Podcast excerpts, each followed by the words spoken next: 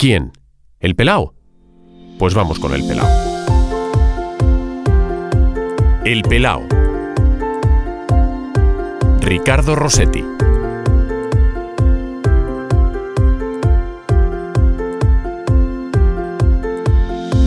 ¿Cuándo te diste cuenta que eras calvo? Muy pronto. Muy pronto porque en cuanto me di cuenta que toda la rama familiar de mi madre, eh, ellos eran calvos y ellas tenían poco pelo y que yo me parecía esa rama de la familia, pues eh, tuve muy claro que iba a ser calvo. Luego ya a los 15, 16 se me empezó a caer el pelo y aunque no soy un calvo integral, sino soy un calvo cidanesco, pues pues, pues soy calvo y me di cuenta, ya te digo, muy pronto, no sabría decirte la edad, pero muy prontito. Eh, porque tú, eh, foto con, con, mucho pelo, de estas que de, hace muchos años, ¿te reconoces en ella? ¿Tienes eh, por casa? Tengo algunas, sí, pero sí, sí que me reconozco, claro, no, no, dejo de ser yo un poco distinto. Lo que pasa es que sí que es cierto que a mí siempre me ha gustado llevar el pelo bastante corto y por lo tanto, aunque tuviera pelo, eh, siempre lo he llevado corto y la cara, bueno, la cara está lamentable que tengo, la, te la tengo ahora y la tenía antes. Tú eres de lo que eh, sigue cierto ritual a la hora de, de raparse. ¿Cada cuánto te rapas? ¿Tú te, te, te pasas la maquinilla o, o, eres lo que prefieres ir al peluquero? Yo me paso la maquinilla en casa, salvo que me lo deje crecer mucho, que mucho en mi caso tampoco es demasiado, pero entonces sí que me gusta ir a la, a la peluquería, pero si no una vez por semana, una cosa así. También depende mucho de la tele. ¿eh? Si tengo mucho plató, si tengo viaje, pues a lo mejor cada dos, tres días me paso la moto. Si no es el caso, pues una vez a la semana, una vez cada diez días depende. Eh, no, no, te veo muy metódico a la hora de seguir unas ciertas pautas de cada cuatro días y no es cuando, cuando más o menos cuando toca, pero eh, ¿tú eres de los de usas champú, el, el, que haya por casa o, o, te da igual? Yo uso el champú que utiliza mi mujer y mis hijas, eh, pero no, no tengo preferencia ni, ni busco marcas ni nada. Soy muy poco presumido, soy un desastre para la imagen. La gente quizá, eh, porque me ha visto por la tele ir con el traje y demás, piensa que soy un tío más o menos elegante, pero tú que me ves cada día sabes que voy en vaqueros, bambas eh, o tenis. Y, playeros en Asturias. Y playeros o lo que sea, y una camiseta, y, y quechua a poder ser. O sea, soy un tío bastante cutre. Aquí luego la, la, la marca para, para, para, pasar por, por, por taquilla. Le pones un pitidito y ya está. Miguel Ángel Román, muy buenas. ¿Qué tal, Ricardo? ¿Cómo estás? Eh, esta voz tan característica eh, que en esta oportunidad habrá mucha gente que diga, pero si ese que le, le, pone la careta prácticamente al podcast, y es verdad, eres tú el que me ha hecho el favor de, de introducir cada, cada podcast y, y, estás aquí con, esta, con este vozarrón que tienes.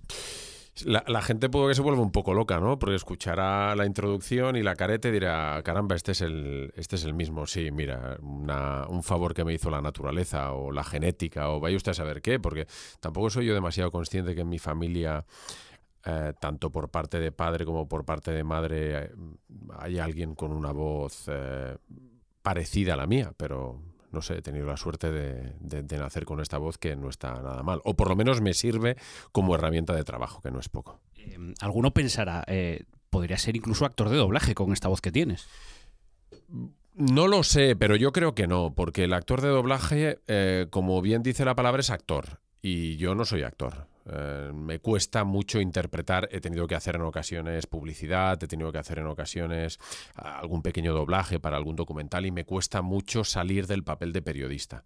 Yo soy periodista y aunque el periodista, y más en mi caso, que fundamentalmente narro, somos un poco actores también o hacemos un papel durante, durante la narración, eh, eso de cambiar de piel o cambiar la piel del narrador a otra cosa o del periodista a otra cosa me, me, cuesta.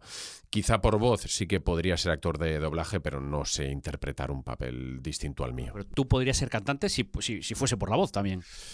Pues no, no lo sé, me gusta mucho cantar, pero y canto a todas horas, pero no sé si podría ser cantante, no sé si tengo, eh, no sé si afinar bien, no sé si tengo el oído suficiente como para ser cantante, pero que me gusta cantar es una evidencia que tú puedes constatar.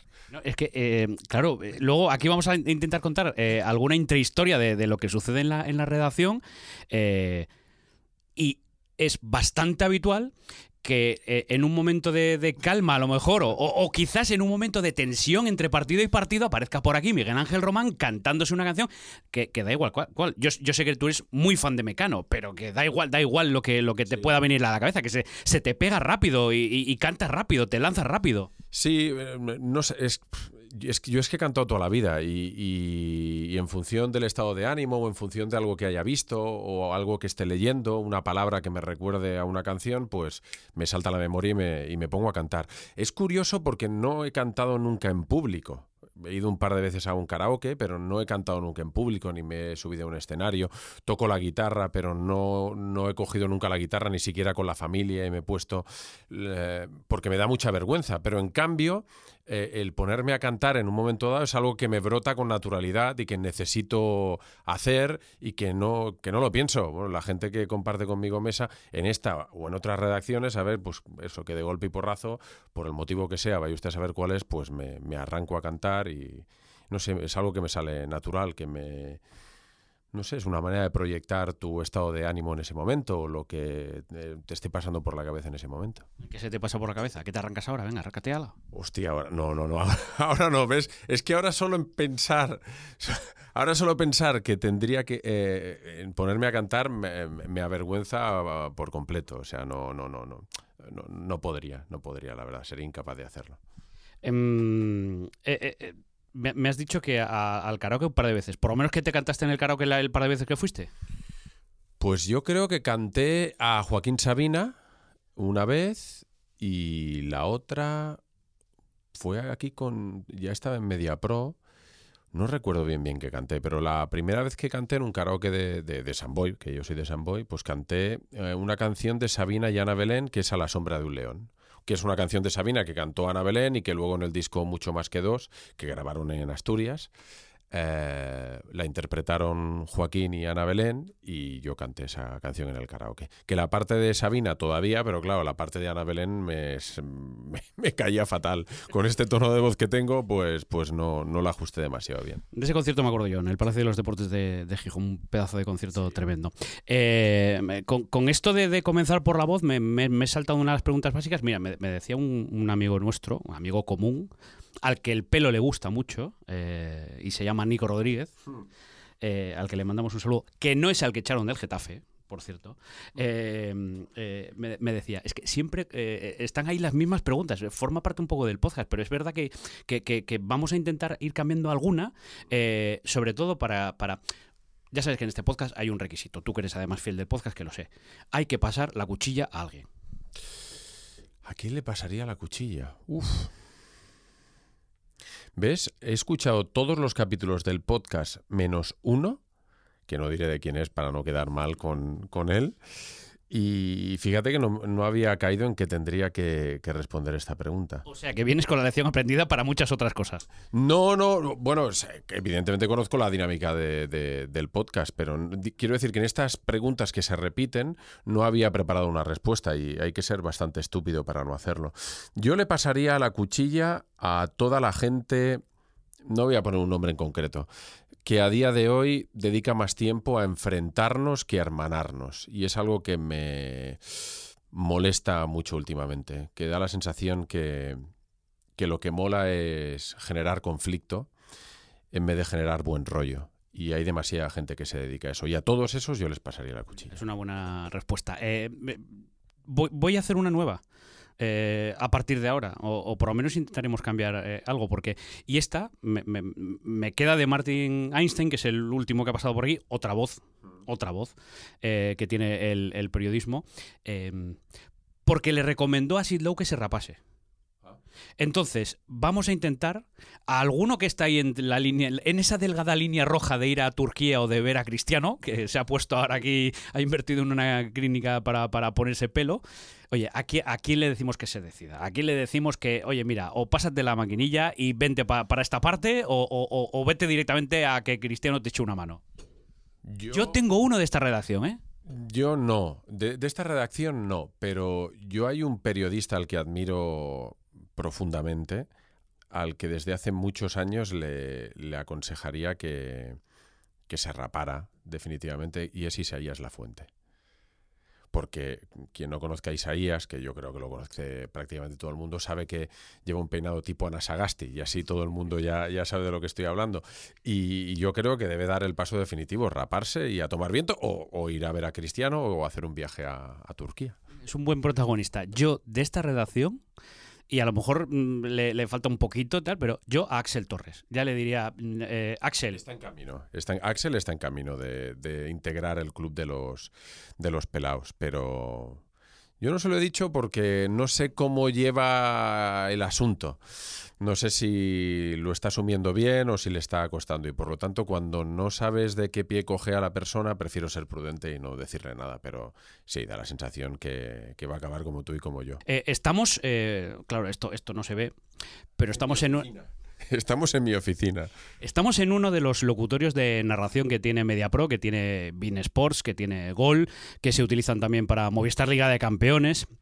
Eh, en donde se narran partidos. Aquí hay un ordenador, una pequeña eh, mesita, unos microcascos, una pantalla para, ver los partidos y desde aquí se narran muchos partidos. De hecho, tú hoy, eh, en nada, al poco de terminar esta grabación, que, iremos desvelando cuándo, cuando se está grabando, tienes un Atlético de Madrid Girona de, Liga, porque hoy es martes y vuelve a, haber Liga. Y hoy tienes una de esas cosas que forman ya parte de tu agenda diaria, la preparación de un partido que eres muy metódico.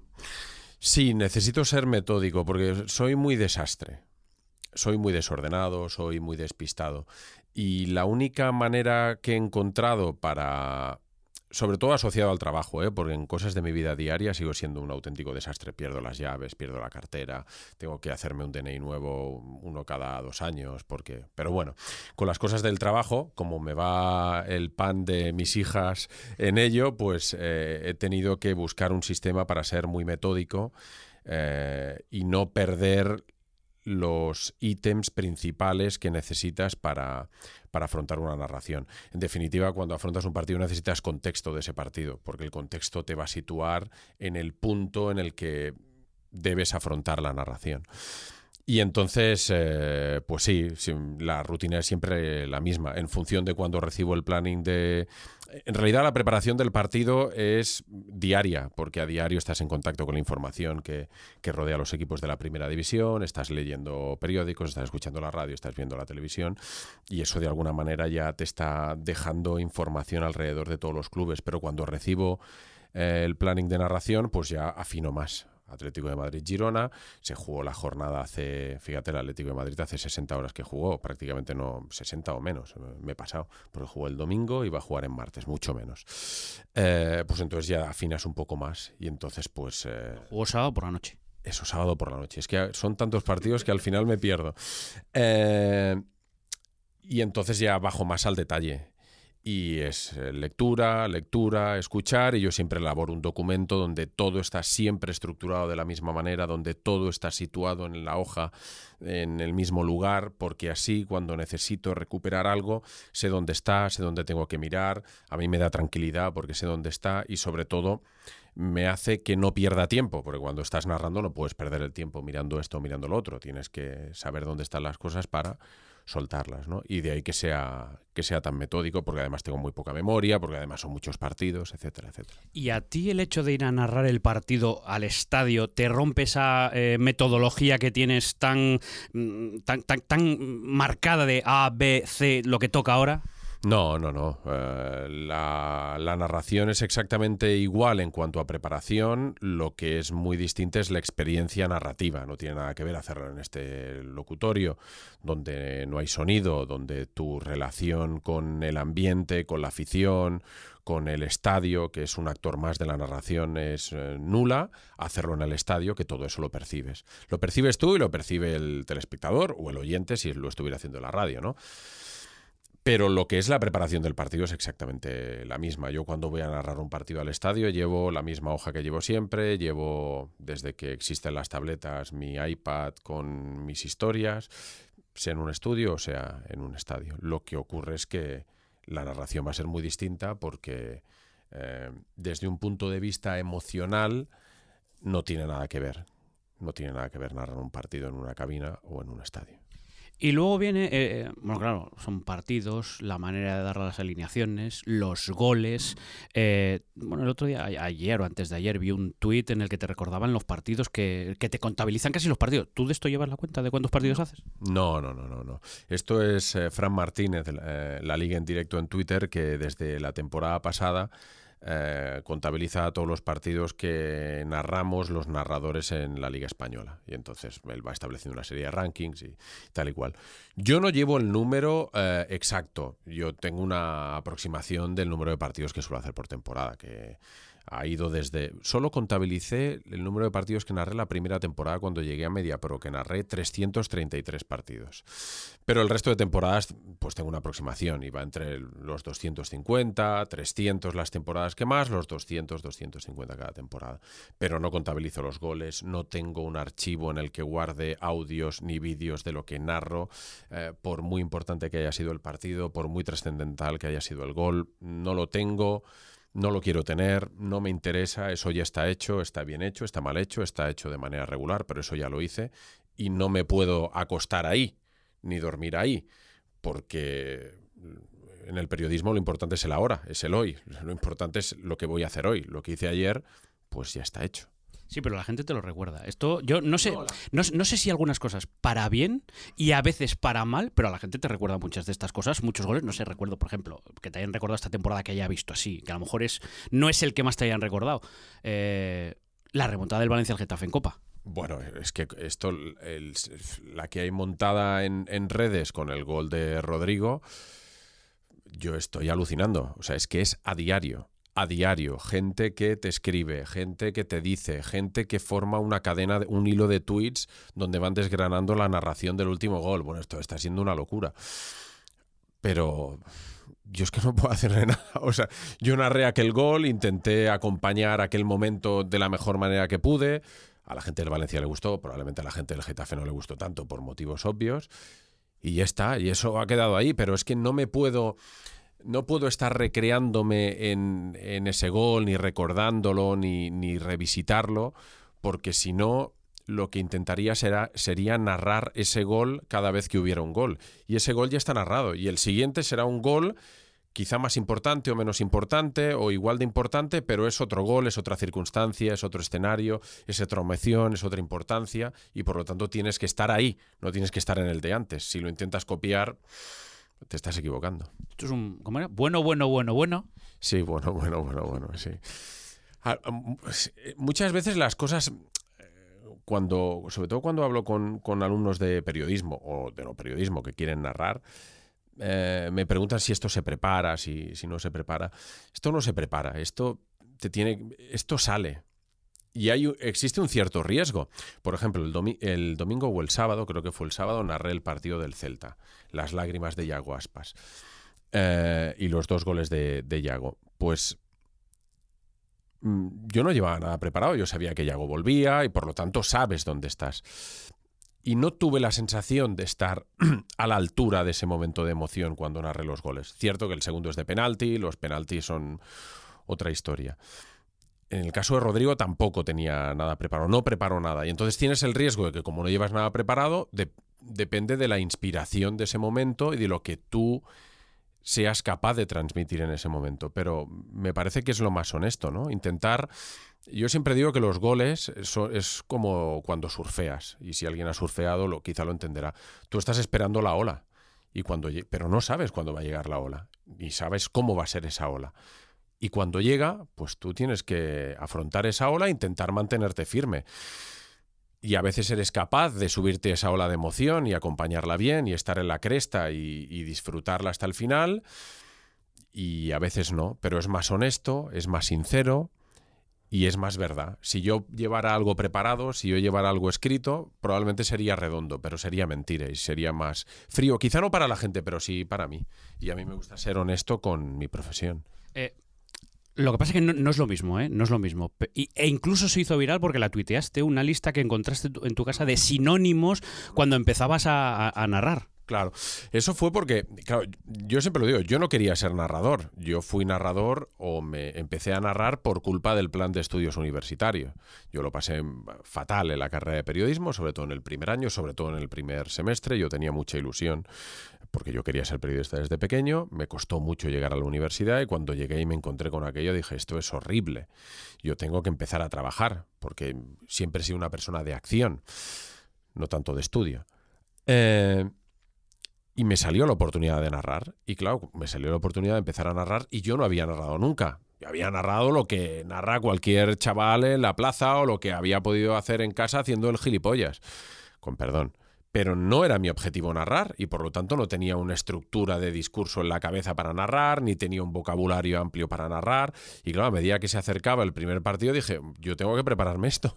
Porque claro, me ponía a narrar y me faltaba rapidez mental, me faltaba rapidez de locución, me faltaba tono y me faltaba vocabulario.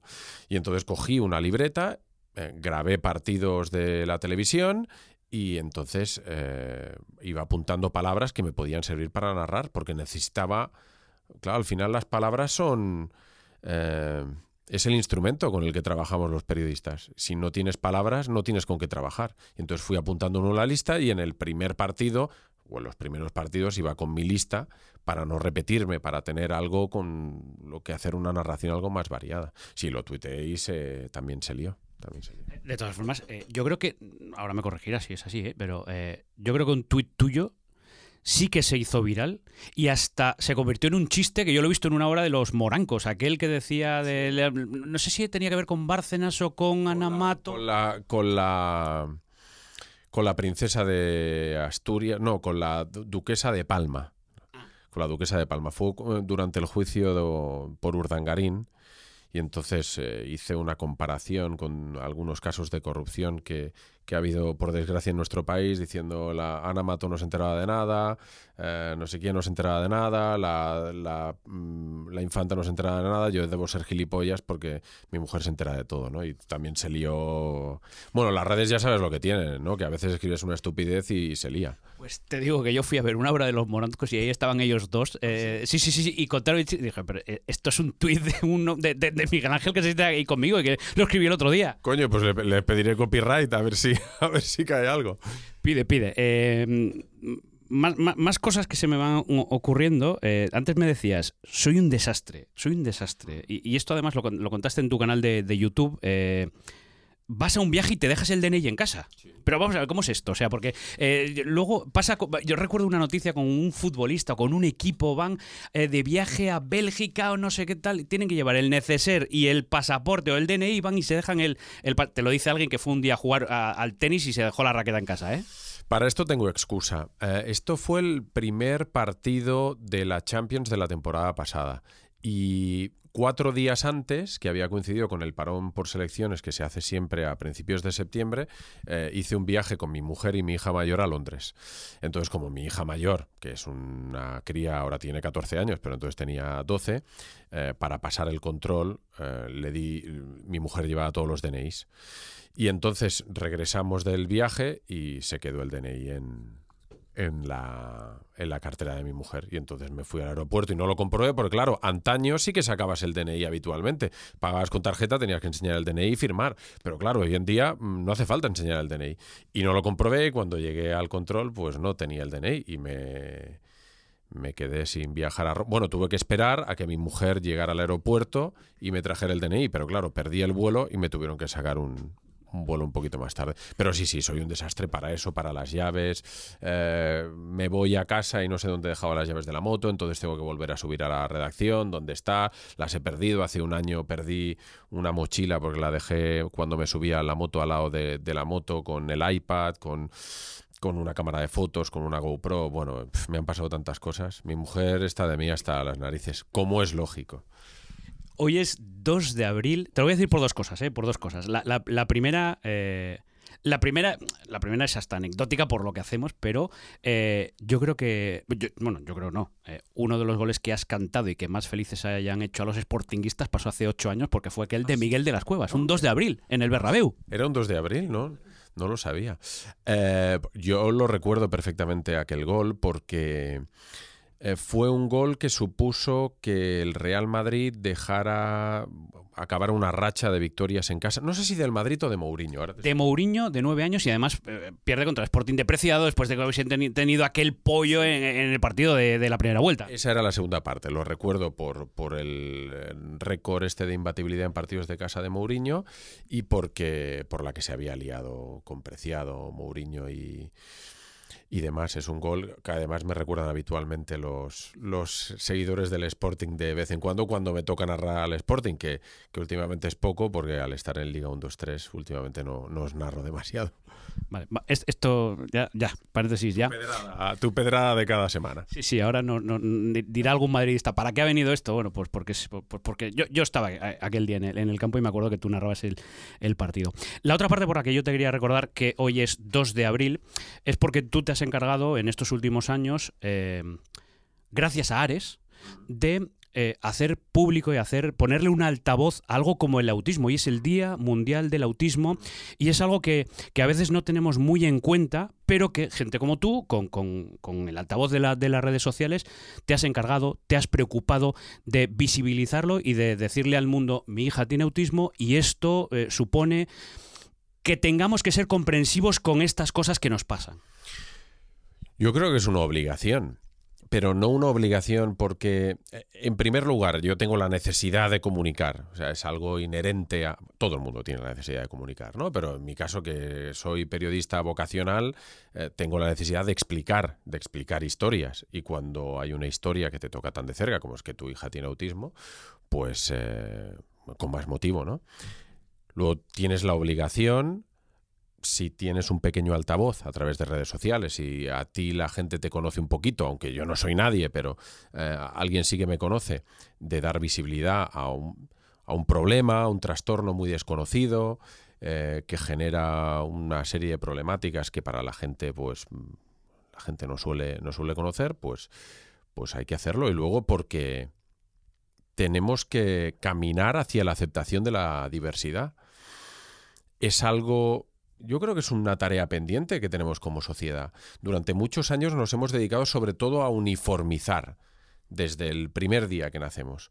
Todos los niños y niñas iguales, eh, en el cole tienen que ir a aprender exactamente lo mismo, eh, todos al mismo ritmo, el que no seguía el que no seguía el ritmo era el tonto. El que era estaba por encima del ritmo era el listo. Y luego pues el mundo es muy diverso diverso en todos los sentidos, no solo porque eh, mi hija tenga autismo y, sea una persona que tenga una concepción del mundo muy distinta a la que tenemos nosotros, sino porque hay diversidad de opiniones que no acabamos de entender, hay diversidad de, en todos los aspectos de la vida. ¿Y por qué no voy a, a dar visibilidad a un problema como este? Yo creo que es mi, que es mi obligación, que poco a poco sobre todo en el círculo más próximo al que me rodea, vaya sensibilizando, vaya dando visibilidad a este problema para que dentro de unos años, cuando Ricardo Rossetti o quien sea, eh, un amigo suyo le diga a mi hijo o a mi hija le han diagnosticado de autismo, pues ya sepa algo, ya no no sea la, la, primera reacción, no sea la típica de, ah, como, el, como en Rainman, va a contar los palillos cuando se caigan al suelo, ¿no? Este tipo de, de, de etiquetas, de estigmas, de, de, historias que rodean al autismo y que tanto daño hacen, ¿no? Porque, si te das cuenta, autista es una palabra que todavía mucha gente emplea para insultar, ¿no? Como alguien que está como fuera del mundo, como alguien que no se entera de nada, como alguien pues bueno, este es un camino que entre todos, poco a poco, sobre todo las personas que vivimos este trastorno en primera persona, debemos intentar que vaya cambiando con el paso del tiempo. Y escucharos, y necesitamos eh, aprender entre todos porque a veces eh, desconocemos mucho. Sí. Yo, yo, lo entiendo, ¿eh? yo muchas veces, eh, gente que conozco dentro de asociaciones de padres de, de, personas con autismo se cabrea mucho. Es que tal periodista, es que tal político. Yo siempre les digo lo mismo, a mí también me ofende, pero yo conozco el problema en primera persona. Esta, esta, persona no, no lo conoce. Por lo tanto, no se trata de poner el grito en el cielo, hacer un tuit viral cagándote en tal o en cual. Se trata de explicar para que la gente poco a poco vaya comprendiendo, vaya conociendo y que según qué usos, según qué opiniones, según qué historias, pues vayan cambiando. Pero es un trabajo a largo plazo, no es algo que podamos conseguir eh, de golpe y porrazo. Hay que ser pacientes y, tener, ir, poquito a poco, paso a paso. Pues paso a paso, que, eh, que, es, algo que, que, nos rodea y que es algo que, en tu caso haces, haces eh, con normalidad para, para explicarle al mundo. Con normalidad aquí lo que hacemos, o lo que hago, preguntarle a quien viene cuál es el calvo icónico. ¿Tu calvo icónico? Mi calvo icónico. Ostras, ¿ves lo que te decía antes? perdona, Román, pero hay cuatro preguntas que se las he hecho a todo el mundo y yo pensaba ya que tú venías con la idea ya. Sí, pero, pero es que no, Un calvo icónico. Mira, el otro día que estaba corriendo en el gimnasio, en la cinta, escuchando el, podcast a Xavi Torres, que me encantó, eh, estuve pensando, mm, si algún día me preguntara a Ricardo, eh, le diría tal, pero se me ha olvidado. A ver, esto se puede editar, ¿no? Sí. Pues corta, corta, que voy a pensar. Bueno, siguiente, el melenudo al que envidiamos. A ver, em, más que envidiar, para mí hay un melenudo icónico. Antes lo has dicho, yo soy un gran fan de Mecano y yo la, melena de Nacho Cano al viento, los conciertos que, pudo ver de, que pude ver del grupo es, es mi melena icónica. Ya sé que para muchos será muy cutre, ¿no? Pero, pero para mí es, una melena que, que, marcó mi juventud, ¿no? Mi infancia y mi adolescencia y hasta ahora, porque lo sigo escuchando y sigo comprando discos y rarezas y libros y demás. El calvo.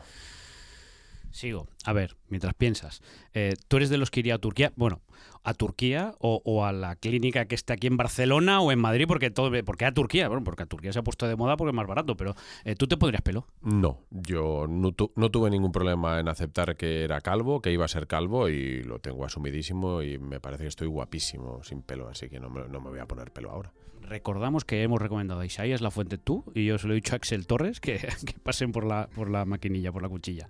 Em, eh, pues, pues mientras tú piensas lo, de, lo del calvo icónico, que, no, te lo, no, te lo, no, te, lo perdono, ya sabes que aquí el regalo por pasar por el pelado es que mi amigo Rafa, Rafa, que firma como la, Rafa Leafar, te haga tu caricatura que yo creo que refleja eh, prácticamente cómo vives, porque con estos auriculares que tienen este microfonito aquí, yo creo que vives más que, bueno, hasta con las gafas, son tus gafas y tus cascos.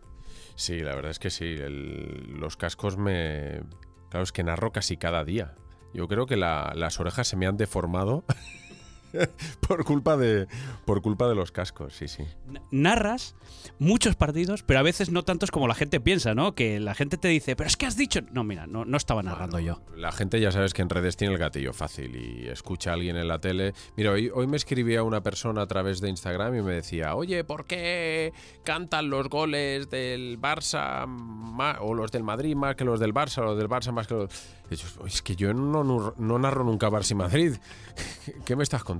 Mi calvo icónico, que es un poquito como nos sería Andrés Iniesta. Iniesta sería mi calvo icónico, sí.